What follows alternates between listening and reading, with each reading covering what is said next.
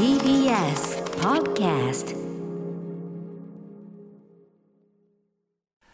はいということで今お聞きいただいたのは、えー、と2016年ね5年前になりますね。4月30日に前の番組にお越しいただいた時の、えーお声でございます、源太郎先生もうカジュアルなお人柄がもうねにじみ出てたと思います。本当にフランクでうん。お優しい方だったんだなってこの時間でもわかりますそうね。なんですよ、しかもその教習終わった後もやっぱりその漫画の話をこういう形であのするのがすごく楽しい聞いてもらうのが楽しいっていうことで、あのその後もね結構あの遅くまでお付き合いいただいていっぱいお話をねあのこれは役得でしたね。あの、個人的にいろいろ伺ったのも本当に素晴らしい思い出ですしあとなもちろんねその作品の数々。だって今まさに宇垣さんは風雲児たちハマり中なわけですよ。ちゃ面白いです。なんかこうどのぐらい読めるかなとか思ってたんですけど、うん全然もうあっという間に読めてしまって。いやそれは宇垣さんの読むスピードと量もすごいんだけどねでもあとなんか当たり前に教科書で知っていたはずのうんうん。歴史がこんなにもこう、はい。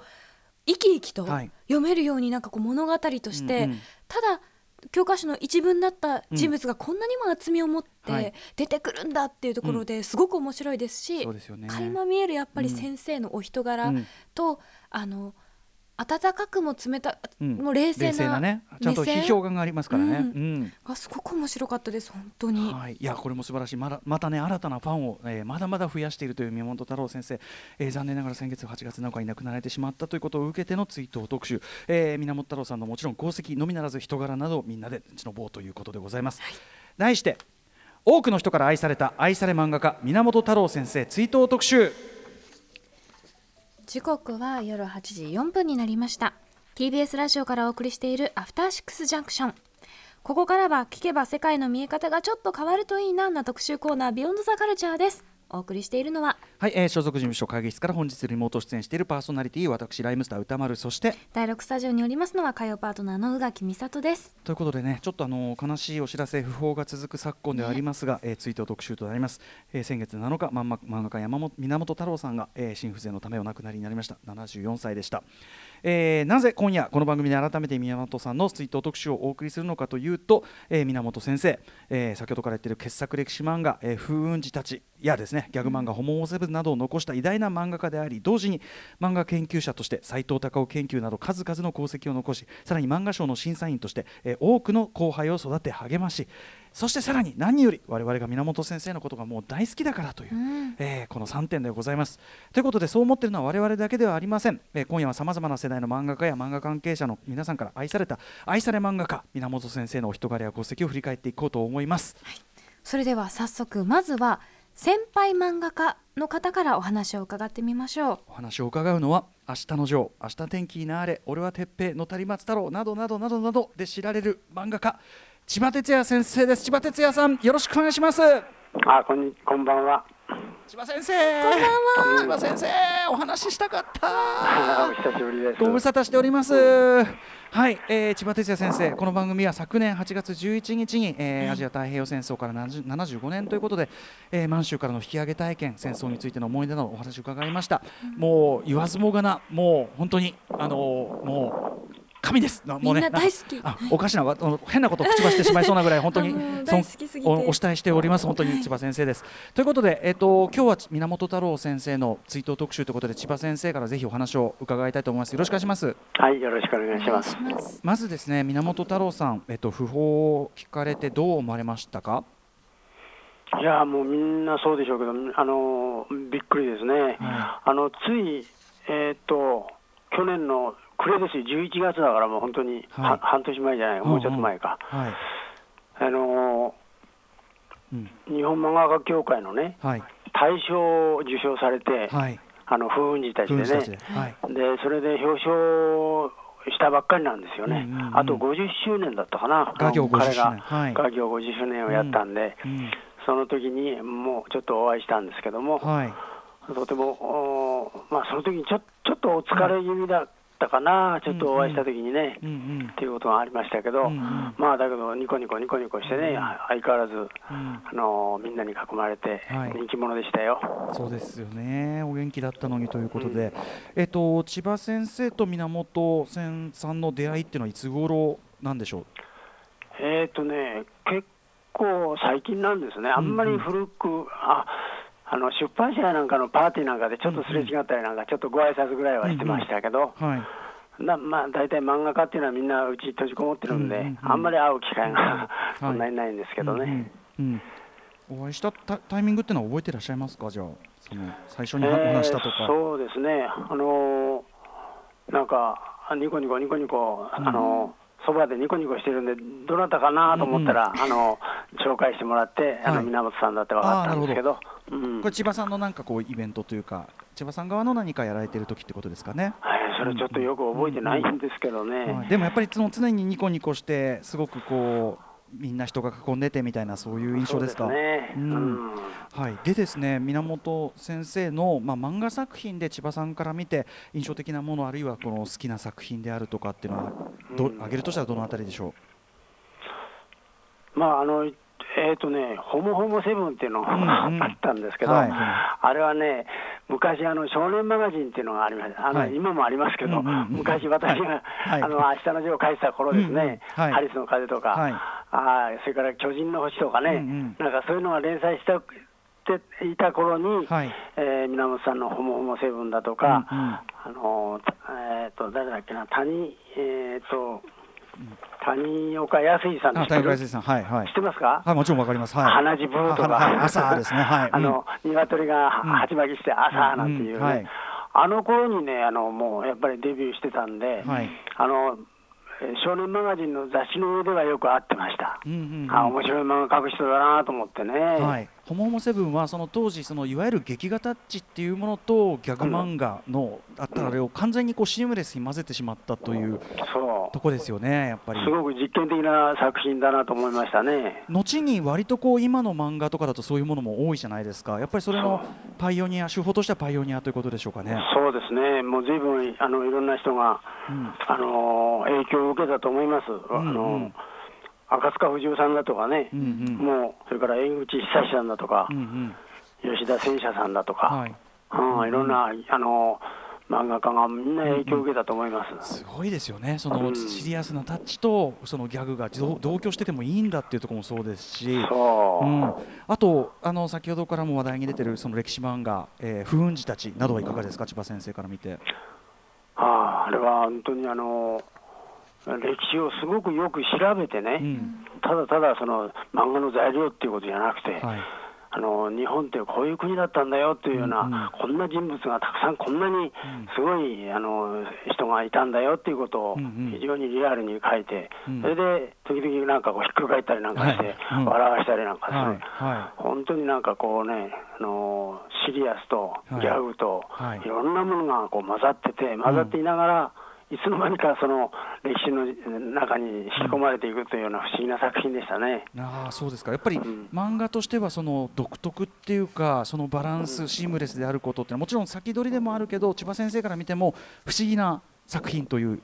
そうですうんね。うんうんうん。まあ本当にあのああのひっくり返る人はきっとあの源太郎さん自身なんでしょう。うんあのねちょっとずっこける毎回ねずっこけて見せるんですよね。がうんよく出てきますけど、うんうん。本当にあのいいタイミングでずっこけるんでね、うんうん。なんかもう本当に、えーうん。楽しみながら読ませてもらいましたよ、ずいぶん。あの源太郎先生ご自身はあの、うん。千葉先生の作品からものすごく大きな影響を受けているということを公言されててもいたようですが。そうですか。うんいやいや、それはありがとうございます。あのただ、ままあ、漫画家っていうのはみんなね、うん。あのさっきもいろんな人を挙げましたけど、はい。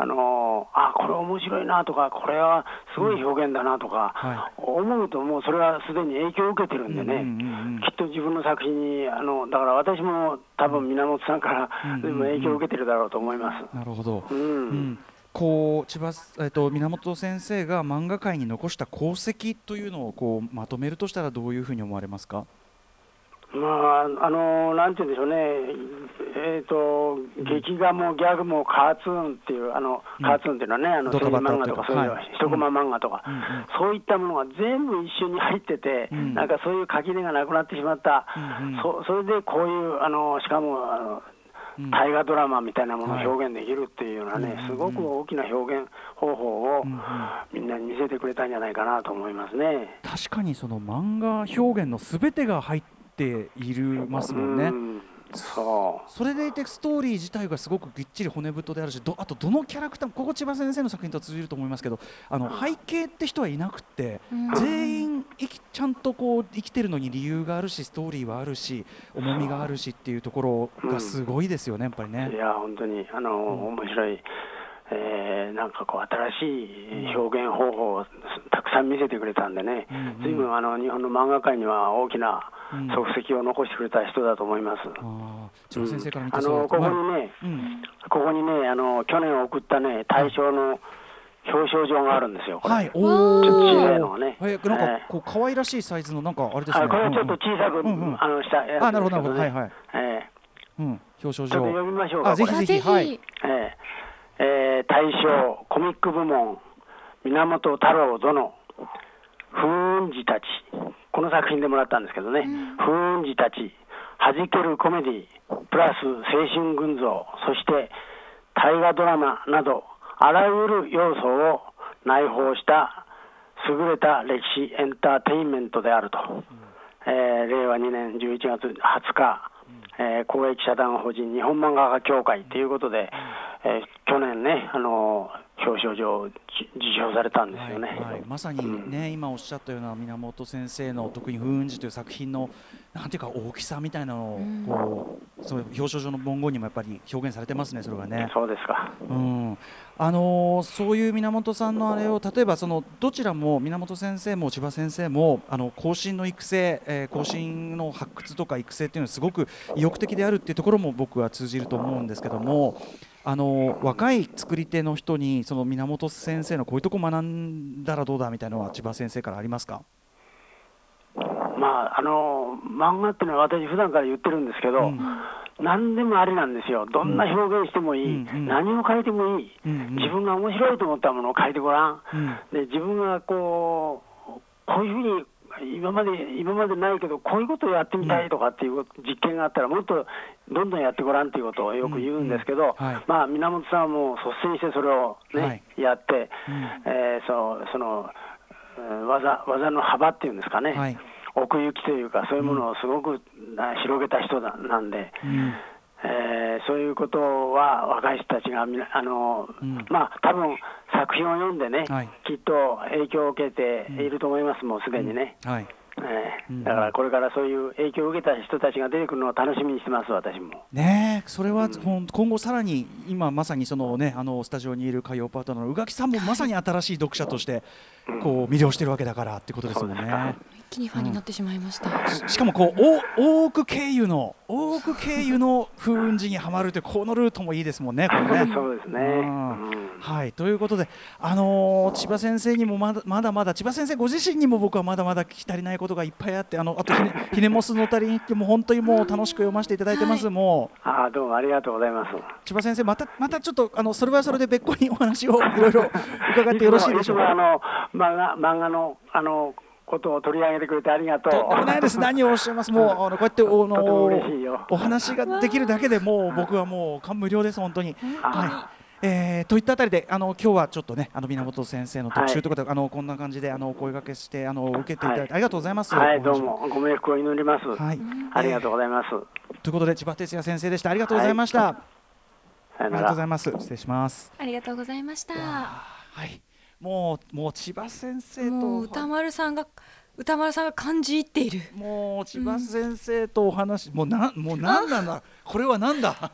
なんてしなしないさんに言ったモーゼの気持ちです優しい、うん。あの、はい。本当に私は源先生とお会いすることはできなかったんですけれども、うんうん。やっぱりこうやって、うん。あの第一線でずっと活躍されていてそして後進のねあの手助けをしようっていう方って、はい。なんて心が広いんだろうっていうことがねもう千葉先生から伝わってくるという。漫画そのものをやっぱり皆さん愛されてるし、うん。その可能性も信じられてるし若い才能っていうのもね、あのー後押しされようとされてるしなんていうかどの業界でも源先生のそのご姿勢そして千葉先生のそのスタンスでありっていうのは本当にどの業界であっても見習いたい。本当にあ核ありたいなと。本当です。人として。このような大人になり、りたいなと私は思います。本当にそういうことですね、うん。はい、えー、ということで千葉先生ありがとうございました。ありがとうござ改めていましたさあお知らせの後は漫画研究者の山田智子さんそして漫画家の久保田春子さんにお話をお伺いします。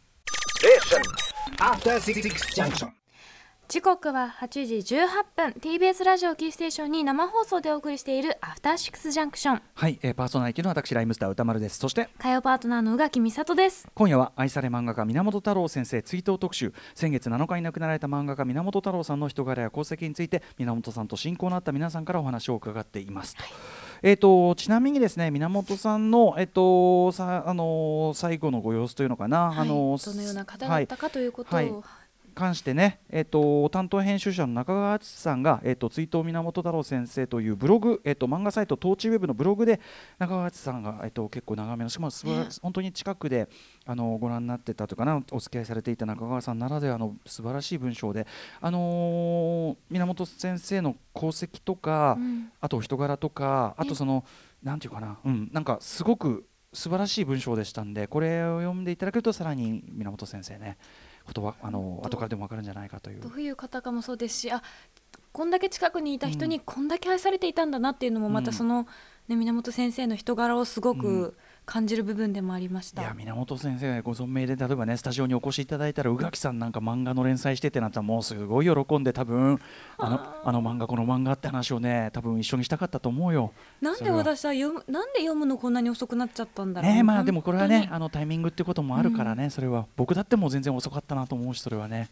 はい、えー、ということでお二人目のゲストをお迎えしましょうか。そうですね。今度は漫画研究者としての源太郎先生について同業者の方にお話を伺ってみたいと思います。でかいから源先生、うん、えー、リモートでのご出演になります漫画研究者の、えー、山田智子さんです。山田さんよろしくお願いします。よろしくお願いします。どうもあの直接ご挨拶の初めてです。よろしくお願いします。よろしくお願いします。ということで、はい、あの光栄光栄でございます。はい、えっ、と山田さんのご紹介では宇垣さんからお願いします。はい。山田智子さんは漫画研究者キュレーターライターでいらっしゃいます。明治大学附属の米沢義弘記念図書館のスタッフであり手塚治虫文化賞メディア芸術祭漫画部門などの審査員などを歴任されています。はい、えー、この番組は昨年6月2日火曜日の10代前半でデビューする少女漫画家特集でメール出演をね、はい、あのメールでの文言というのをご紹介させていただきます。その説ありがとうございました山田さんあ聞こえてるかな？山田さんその説ありがとうございましたはい。はい。あ、よかった。さあ、ということで、えー、そんな山田智子さんにですね、漫画研究の同業者としての、えっ、ー、と、源太郎先生についてお話を伺いたいと思います。えー、まず山田さん、えっ、と、源太郎先生、訃報を聞いてどう思われましたか、うん、まずは。はい、あの7日の、えっと、亡くなられた当日にですね、うん、あの親しい方からお聞きしてたんですね。うん、であのでも全然信じられなくて、うんであの公表までにちょっと少し時間が空いたので、いつ公表されるのかなと、ちょっとやきもきしていた。うんうん、でなんかあんまり亡くなられたという実感がないのに、うん、先生のことを思い出すと、うん、プルプルプルプルって涙が 出てくる、しばらく出てきて、うん、こんなに先生のこと好きだったっけ？みたいな、あの感じでした。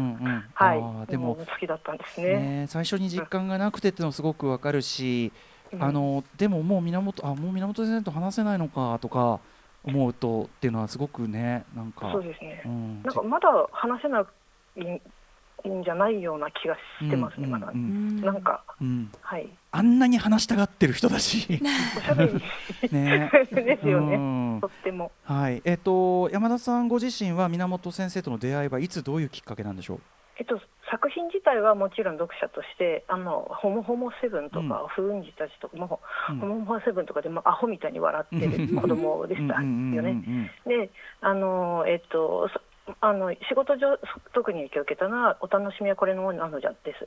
漫画の名台詞91年に出版されてて、はい、あの再販も2回ほどされている作品なんですけど、うんはい、えー、評論集あのえ絵付き絵付きの評論集、要は、うん、模写がついた評論集、ね、先生ご自身の模写がついてるそうそう、うん、先生ご自身の模写がついた、あの評論集でどっちも絶版なんですよね、私この本とあの夏目三之助さんの手妻、うん、手塚様はどこにいる？に出会ってなかったら今の仕事についてない、はい、漫画研究してないと、うん、うん、思います。はい、漫画を掘り下げるっていうのはどんな面白いことかっていうことを教えてくれました。はいはい、作品だと思います。いいですね、はい、良き評論に出会うとその評論の価値さえその教えてくれるっていうかね、うん、ことですもんね。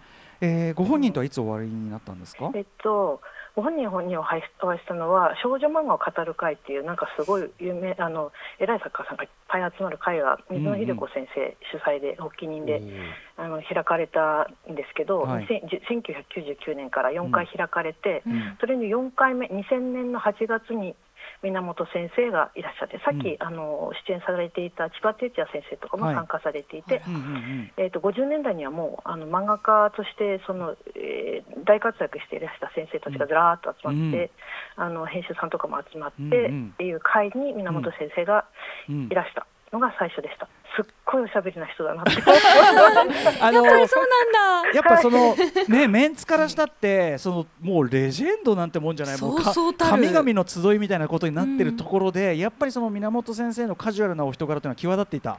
そういやでもあの先ほどもあの千葉先生が横でニコニコしてる人がいたと思った源さんでっておっしゃってたけれども、はい、やっぱり先輩先生の場合は、うん、あの基本お話を聞く体制なんですが、あの会のそのあの性質上いろいろお話を聞き出す会だったっていうのもあると思うんですけど、はいはい、まあ要は質問弾丸のように質問をいっぱいなさっていて、うんうん、なんかもうすっごいなんか漫画好きな人来たみたいな。想像ができるな。源先生自身がもう、はい、あのもうまあ漫画好きとして。そうそう源先生自身も有名な漫画家さんなんですけども、がっついもうがっついてるみたいな。うわ目に浮かぶわこれ。そうなんです。うんうん。はい。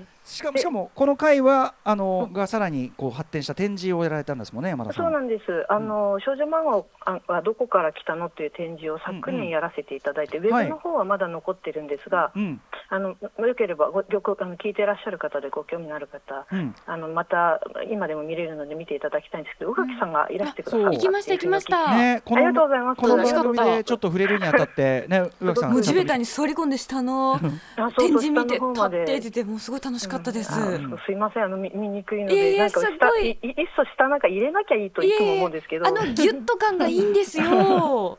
ね、楽しかったです。ウェブ展示で今からでも見ることができるということなんで、うん、ぜひ、はい、とにかくその、えっと、少女漫画を語る会が元になった展示だったんですね。あれはね。そうなんです。あの証言を元にして、うん、そこに出ていらっしゃる先生とあの当時あの来てくださっている方の証言だけで作るっていうのがコンセプトだったので、うん。うん、あの同じ同時代の別の方のその、えっと、展示とかしてない、うんうん、でああのそれで一番最後に源先生が私にメッセージを一つ出てくださったんですけど、それはそのそれをして私はその展示と、うん、えっと、その前にその記録の本をお送りしたんですけど、うんうん、それを目としてくださったんだなっていうのが分かったっていうのがあって、その瞳の星について研究してるんですけど、あのあなたの言っているこの瞳の星のやつはここに載ったのこの星にはもう載っているよって私知ってるんですけど、あの展示ではあのそのその時代のその、参加している方しかあの取り上げれないから出してない。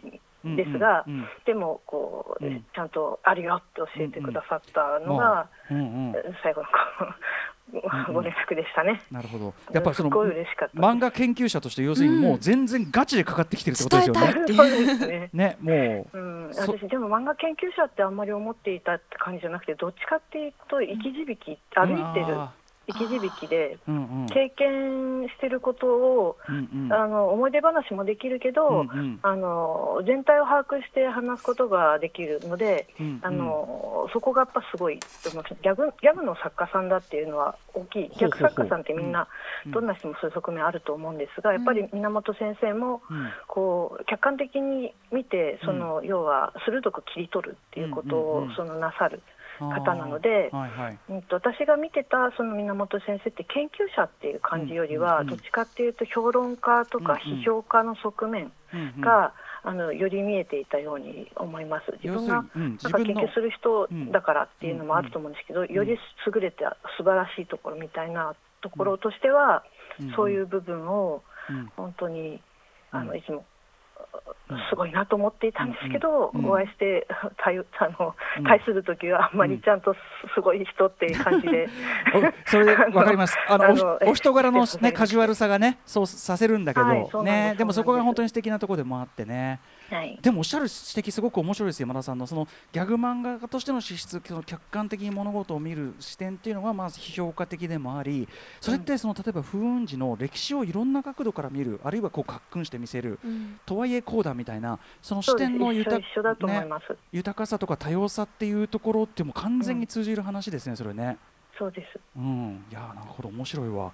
えー、で、えっと、その後漫画賞の審査員としてもご一緒する機会が、えっと、結構多かったそうですけど、はい、なんか割と私、うん、源先生と一緒のことが本当に多かったです、うんうんうん、で手塚治虫文化賞も、うん、えっと、メゲもメディア芸術祭のあの選考あの審査員も一緒でしたね、うんうんうん、であの引退される時も、うん、手塚治虫文化賞去年引退したんですけど、うんうん、それも一緒に引退しました。私が引退するので、その9年続いて引退するので、ええ、あの辞めるので一言くださいって言われて喋っていたら、え、あ私も今年で辞めます。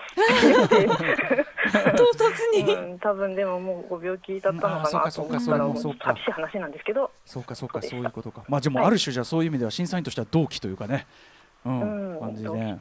すごいあのぱい勉強させていただきました。あのなんか印象的だったこととかありますか、そのプロセス。はい、あのー、えっとですね、うん、2013年にメディア芸術祭で久田春子さんの昭和元録落語真珠を推薦したんです。この後後ほどね、私一番の、うん、推しだったんですけど。うん当時はそもそも自分が審査員をしているということにものすごい違和感があって、うん、でも、えー、っと審査審査をしてくださいっていう機会があったらその要は、えー、っとうん、他のところで本当はあれが取ればいいのにとか言っているんじゃなくて、ちゃんと自分で出ていってきちんとその、推薦しないした方がいいんだということで、まあ、いろんなところで学んで、であのご依頼いただいた時やろうと思ったんですけども、はっきり全然自信がなくて、自分の評価をこううまくあの押し出せなかったんですけど、昭和元禄、はい、昭和元禄落語真珠すごいいいぞと思って押そうと思ってたけど、ちょっとその自分に自信がないがゆえに。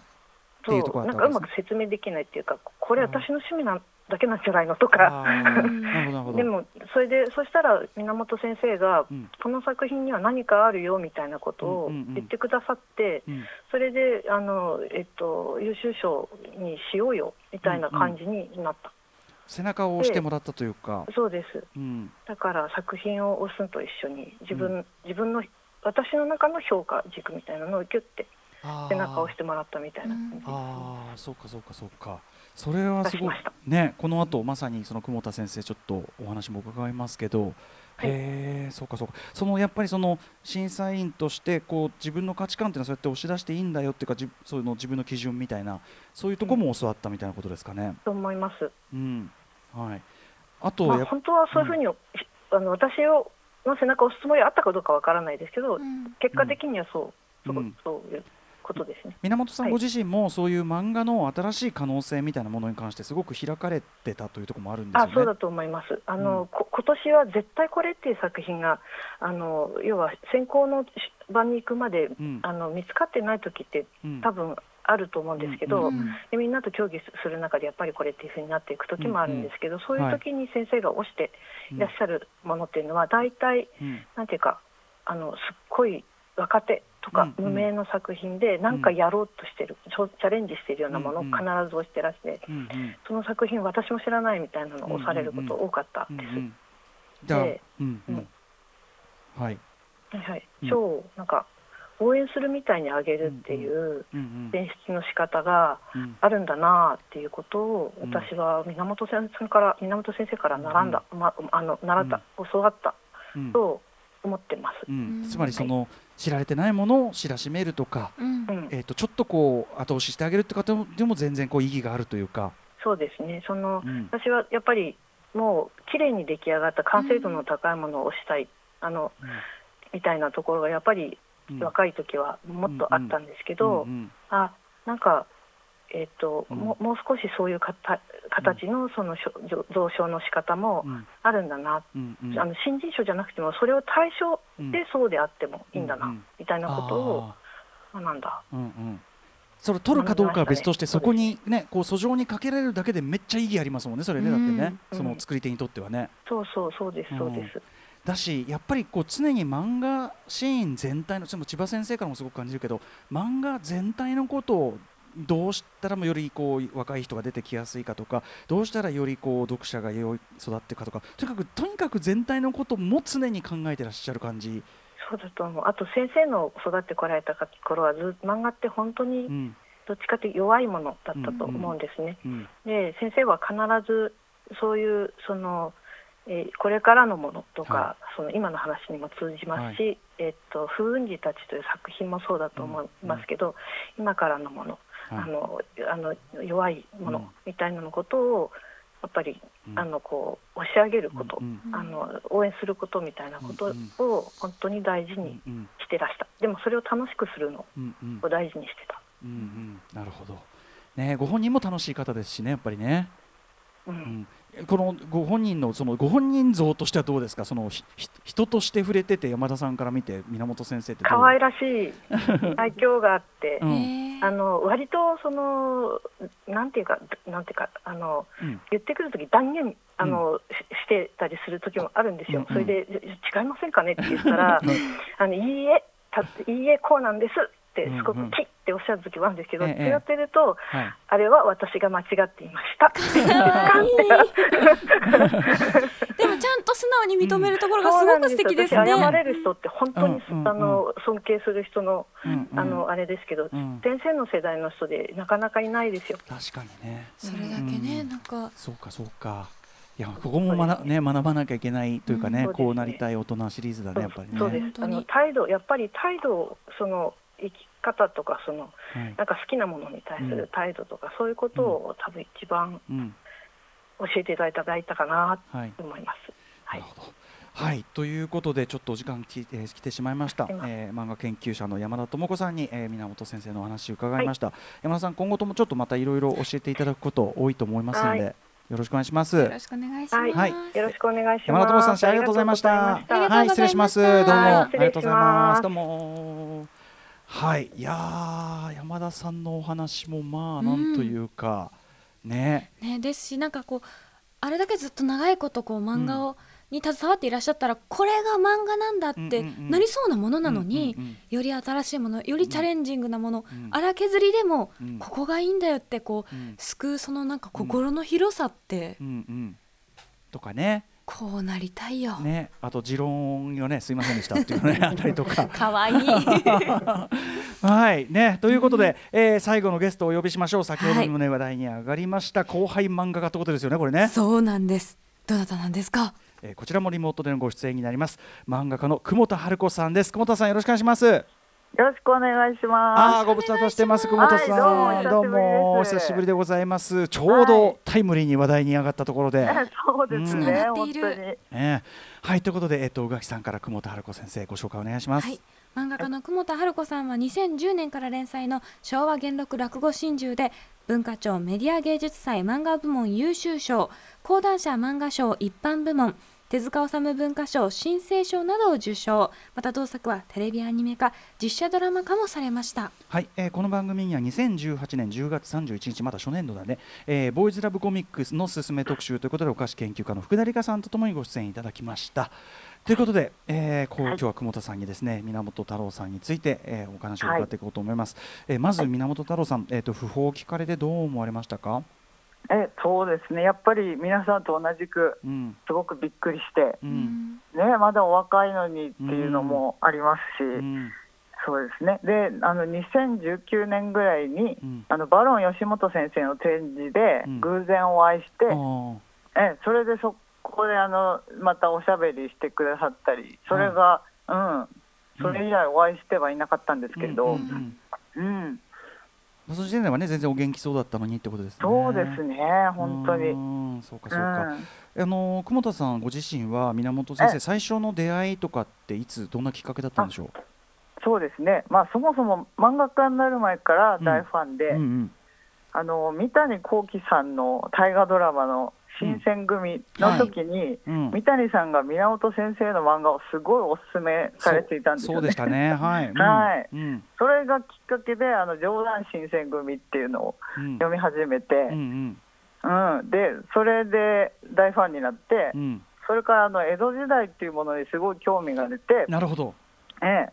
で深く知りたいなと思って風雲児たちも読み始めてっていう。うんでそこからこう落語漫画を描くまでにつながるっていう,、いやいやいや本当にそうですね。昭和元禄はい、うん、一つのきっかけである。ような、そうなんだ。すごいね。ね。へえ。じゃしかもそのねうん。でで、うん。その書いた落語の漫画が、うん、あの源先生にあのメディア芸術祭の漫画部門と、はい、あと手塚治虫文化賞の時に推薦していただいて、うん、はい、はい、そう山田さんもそうですね。ねちょうどお二人が審査員されてる時に、うん、長編を連載していて、うん、でそれで、うん、うん、それをきっかけに直接お会いして、うんでメディア芸術祭の時に対談もさせていただいてっていう感じですね。はい、なるほど、うん、すごい縁ですよね。だからその、うん、ご自身のきっかけになった人から直接こう認められ返すと言いましょうか。そうですね。本当に驚きましたし。ね、しかもその裏にはその山田さんがねご自身のチョイスご自身は押したかったけど、うん、ご自身が自信がなかったところに、いやいやこれはっていうね。ねこのお二人のこうなんていうんですかね年の違うこう。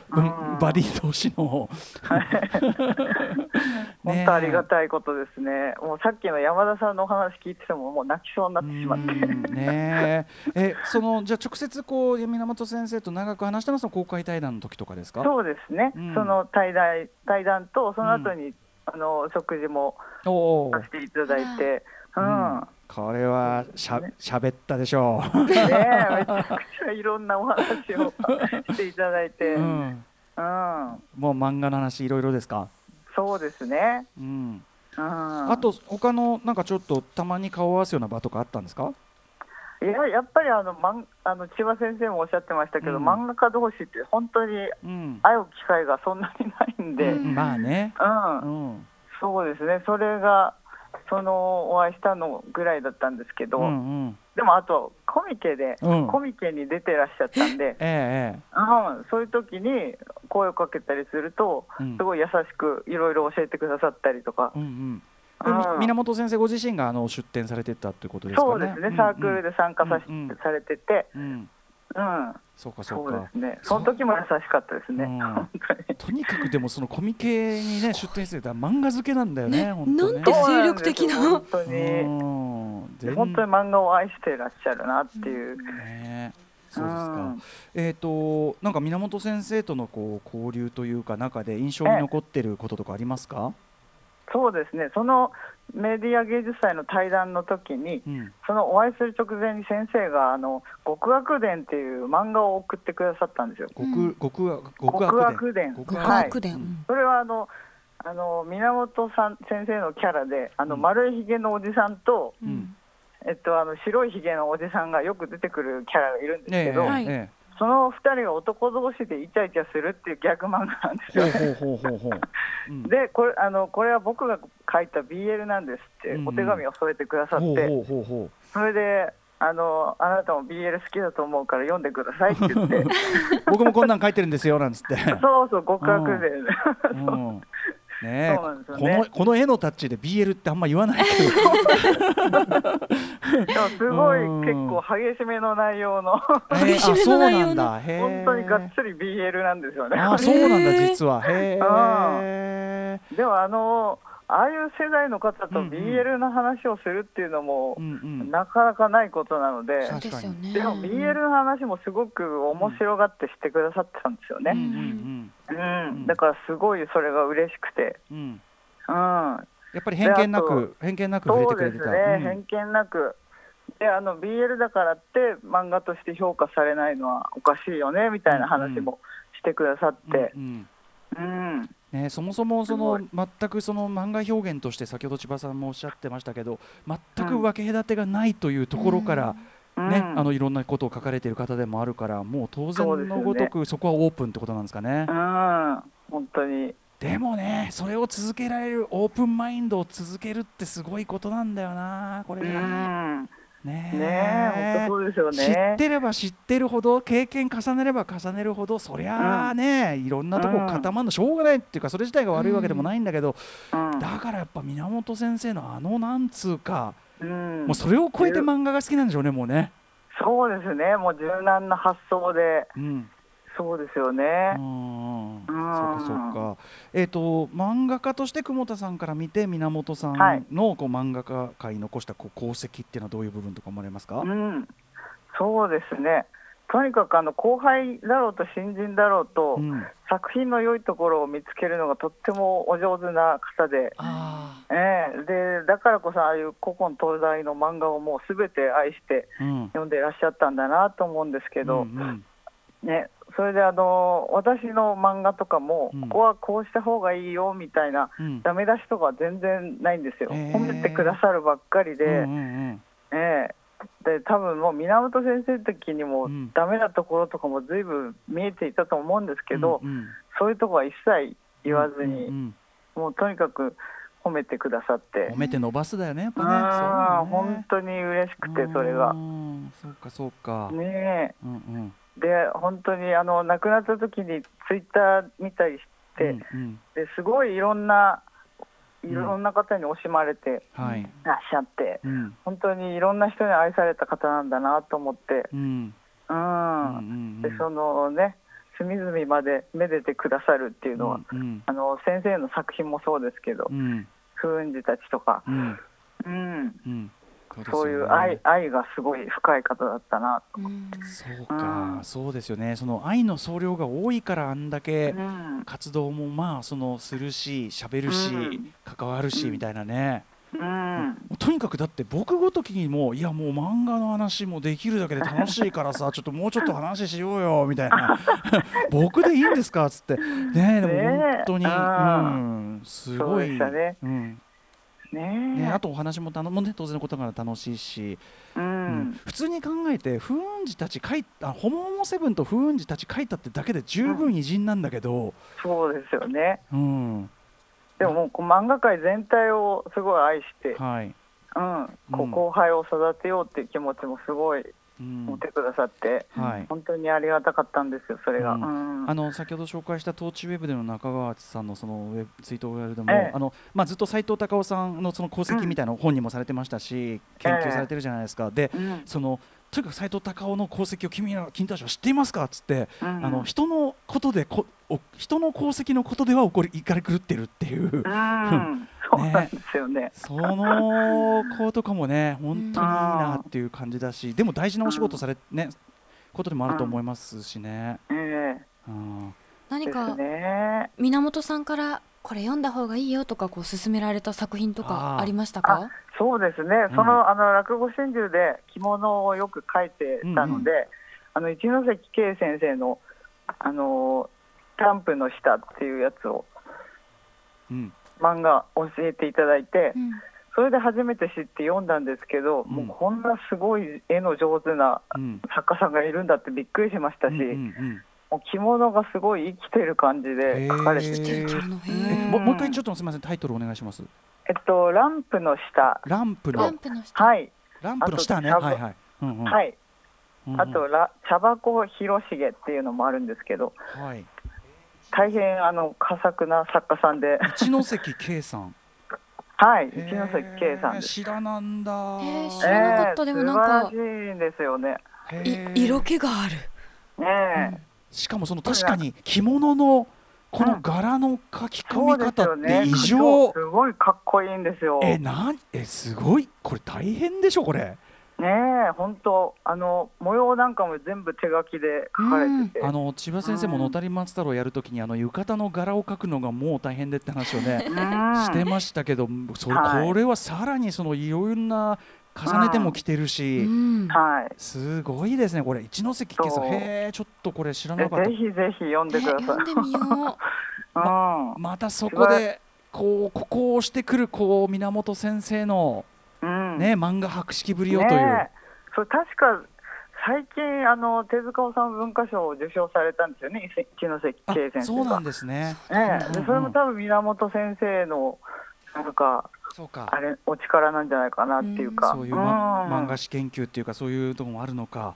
そうですよね。すげえ。しかもそれが久保田先生のあら、うん、その創作に確実にプラスになるのだから。そうです、ね。なんということでしょう。ありがたいですよ本当に。惜しみなく何でも教えてくださって。うんうん。うん。へえ。だからその知識をというかそういう経験とか知識を分け与えるってことに関しても本当に惜しみなくって感じだったんですね。そうですね。そうか、えー、久保田先生とその源さんがこう話してるところも見たかった。見たかった。ね、うん、ね心置きなくねそういうの見たかったし。いや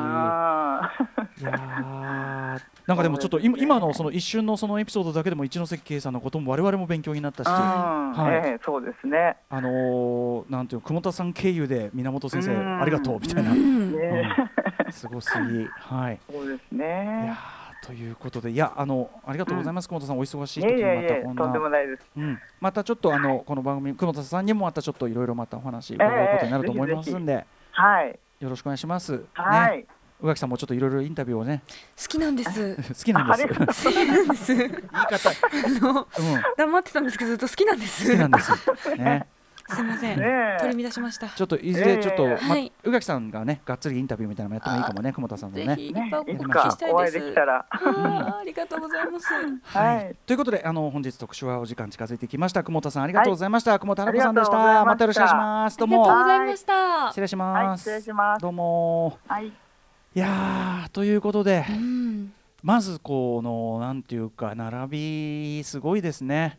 ねこれだけの方に愛されても聞けば聞くほどお会いしたかったな、うん、そうなんですよ、うん、楽しい人でしたよ本当に。皆さんそうおっしゃるのニコニコってしながら本当に。おしゃべりがすごく楽しかったって。でねやっぱりその,、あの漫画も好きだし漫画が好きな人が好きだから、だから宇垣さんはもうめちゃめちゃもうとつかまってずっとちょっともうちょっといいもうちょっといいんじゃないですか。話す話す。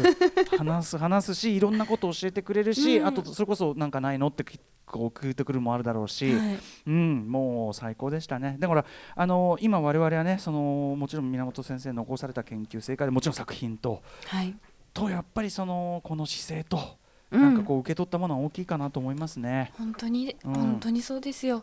いや何より僕はやっぱそのここに来てやっぱり不運字読んだら一発で宇垣さんがファンとか宇垣さんがもういいねっていう感じいけてんね宇垣さんやっぱしって。いやいや、うん、このなんか最初見た時に、うん、でもそのすごく続く長い作品っていうところ、うん、どうしよう読めるかなとか思ってたんですけども、僕ねだってさあのそんな全部なんか読めない無理だからそんなねあのどういうタッチの漫画家だけね読んでおけばいいんじゃないですかなんて言ってたらねちょっとねどこちょっと、うん、そうそうそうって読んじゃって。全然後半じゃないですかみたいな。かつこれは本当に多分その 100, 100, 年後もそれこそ読まれる本だなと思いました、うん、廃れることのないその、はい、流行り廃りとかいうものを超えた作品でしたし、うんはい、歴史教材としても優れているし、うん、あの歴史の見方っていう意味でもすっごく優れた本じゃないですかこれって。でかつねこう歴史を学ぶことってどういうことかっていうことまで教えてくれる作品だったなと思うんですよ。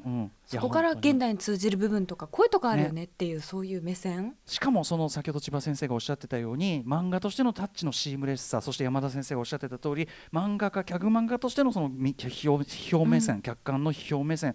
というところがまさに僕らが言ってるその漫画作品としての良さもしくは歴史書としての凄さにもつながってるっていう、不運じ1個取ったってこの凄さだしあと、ね、ちょっとぜひあの今度あの歌屋から持ってきますからあの斎藤隆夫研究は本当にすごいんで。読む。これもぜひちょっと読んでいただきたい人がね。まあもちろん久米度も尽きるのは当然のことながら今日はねちょっととにかくあの源先生の功績とそして何よりやっぱりお人柄のところもお伝えできればと。いや核ありたいよ。核ありたい。核ありたい。っていうところもいっぱい学べましたね、うん、本当ね。はい、はい。であとはそのあれですよね。その久保田さんにね好きですっていうね。いやだからなんだなんだっていう。あの常にやっぱり気づいたんですよ、うん、このなんかなんかねこの何週間かで、うんええ、伝える時に伝えんといかん。そうですね、はい、本当だよね。そういうことでございます。いろんなこと本当にいろんなことを受け取った感じでございます、うん、えー、改めて源先生ありがとうございました。ありがとうございました、えー、ということで以上愛され漫画家源太郎ツイート特集お送りしました。はい。そして明日明日もちょっとある意味新人発掘特集ですからね。はい。新人映画監督の登竜門ピアフィルムフェスティバルって一体何なんだ特集です Station after 6 junction.